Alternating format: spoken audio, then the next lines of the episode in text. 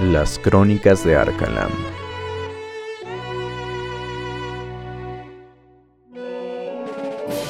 Episodio 1.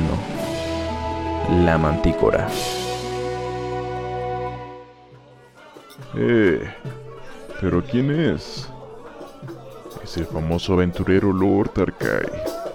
Pero dígame, ¿qué lo trae aquí esta noche? Solo sírveme un trago en uno de tus mejores tarros de madera y miré con gusto.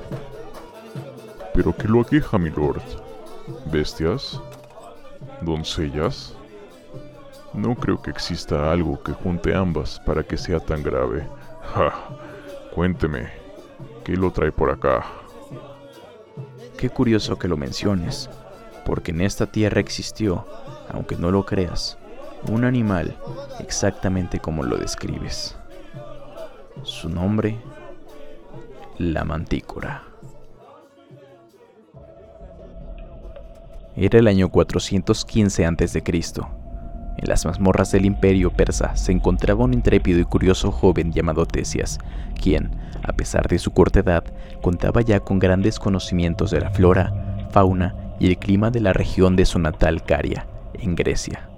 Algunos decían que incluso podía predecir el clima que haría al día siguiente.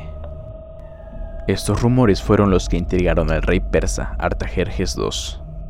Tráiganme ese muchacho de inmediato. Como ordene, señor.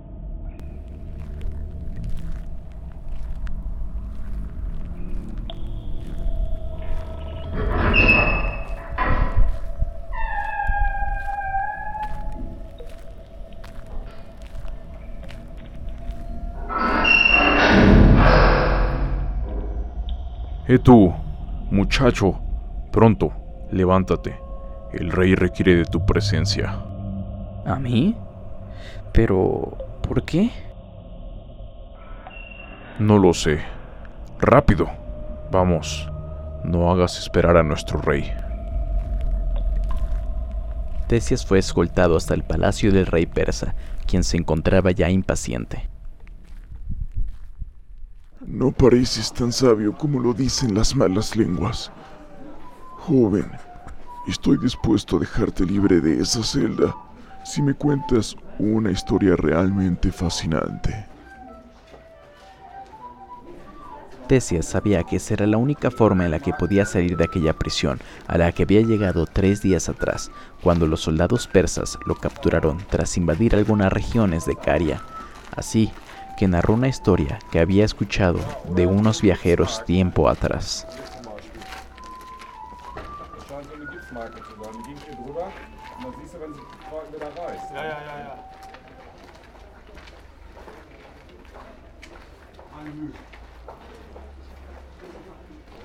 Allí en la India, un animal salvaje, fuerte e intrépido, tan grande como el más grande de los leones, de piel roja y peludo. Su cara es como la de un humano y en su mandíbula superior están encajadas tres filas de dientes y otras tantas en la inferior. En la extremidad de su cola tiene aguijones de escorpión. ¿De verdad esperas que me crea eso?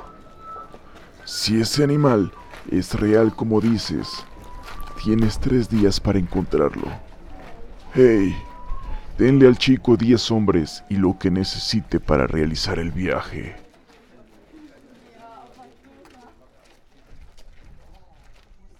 Fue así como Tesias emprendió su primer viaje como explorador. Recordó que aquellos viajeros que había conocido dijeron ser de la India, por lo que dirigió a los hombres a su cargo hacia el este, cerca de aquel territorio. Se adentraron a un terreno poblado por una vegetación abundante y espesa. Aquella jungla era hostil con la compañía de expedición, pues desde los pequeños chupasangres hasta los animales que se encontraban al acecho los hacían sentir inseguros. Tesias, ¿estás seguro? Sí, si aquella bestia existe, seguro que este sería su hábitat. Instalaron el campamento y prendieron una fogata para ahuyentar a los insectos y depredadores que los acechaban. Se dividieron en grupos de tres para hacer guardias y el resto pudiera descansar al menos por un par de horas. Tesias descansó primero mientras Anush, Aram y Merak hacían la primera guardia. Psst. Anush, ¿escuchaste eso? Si siguen hablando no dejarán dormir a nadie. Sentenció Merak. La guardia duró alrededor de dos horas y posteriormente despertaron al segundo grupo para que les relevaran. Arriba, Sorush. Es su turno. Levanta a tus hombres. ¿Alguna novedad, Merak? Ninguna. Pero no creo que en este lugar encontremos a tal bestia. Sin embargo, son órdenes del rey. Sorush instaló la segunda guardia, pero sus hombres estaban tan cansados que comenzaron a mostrar somnolencia. ¿Pero qué hacen? Tienen la responsabilidad de cuidar a todos. Lo sentimos, señor. Es solo que estamos muy agotados por el viaje y el solo dormir un par de horas no ha sido suficiente. Sorush se conmovió al ver a sus hombres agotados y los envió a descansar. Sorush estaba alerta durante una hora, sin embargo, al ver que no sucedía nada, bajó la guardia, cuando de pronto se percató de que algo se movía entre los árboles.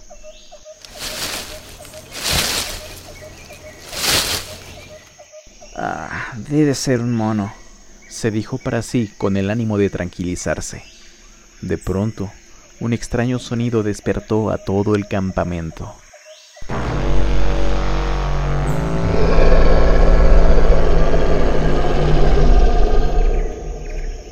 Tesias, lo lograste. Lástima que no viviremos para contarlo. Dijo Merak. Tesias observó la escena atónito, pues estaban rodeados de mantícoras. Son tal y como la describieron aquellos viajeros, realmente majestuosos seres. Humanos, una especie invasora y nociva para el planeta. ¿Qué los trae para acá? ¿No tienen ya suficientes tierras? Uh, ¿Ustedes pueden hablar? Piensan que son la primera especie en este mundo y que todo lo han descubierto, pero solo han llegado como una plaga para este mundo. Desafortunadamente para ustedes, su viaje se termina aquí. Un indescriptible temor se infundió en los hombres que quedaron completamente paralizados ante la palabra de aquel imponente ser. Déjalos, Abkar. Regresen por donde han venido humanos y no vuelvan a nuestras tierras o sentenciarán a muerte a su raza. Sin dudarlo ni un segundo, los hombres regresaron hacia Persia y por obvias razones abandonaron su equipaje y pertenencias, y no se dirigieron ni una sola palabra hasta llegar al palacio del rey, a quien relataron todo lo que había sucedido. Claro que el rey no dio crédito a la historia, sin embargo, convirtió a Tesias en su consejero, pues encontró aquel relato de lo más interesante y entretenido, ya que al rey le encantaban los cuentos e historias. Tesias, como hombre libre, dedicó sus servicios al rey, a la investigación y a lo largo de su vida a escribir libros de cuentos e historia e informativos. ¿Y bien? ¿Qué les pareció la historia de hoy? Déjenos sus comentarios a través de Facebook y Twitter y no olviden seguir nuestro contenido en TikTok. Nos vemos en la siguiente para un nuevo episodio de Las Crónicas de Arcalam. Que los dioses los bendigan.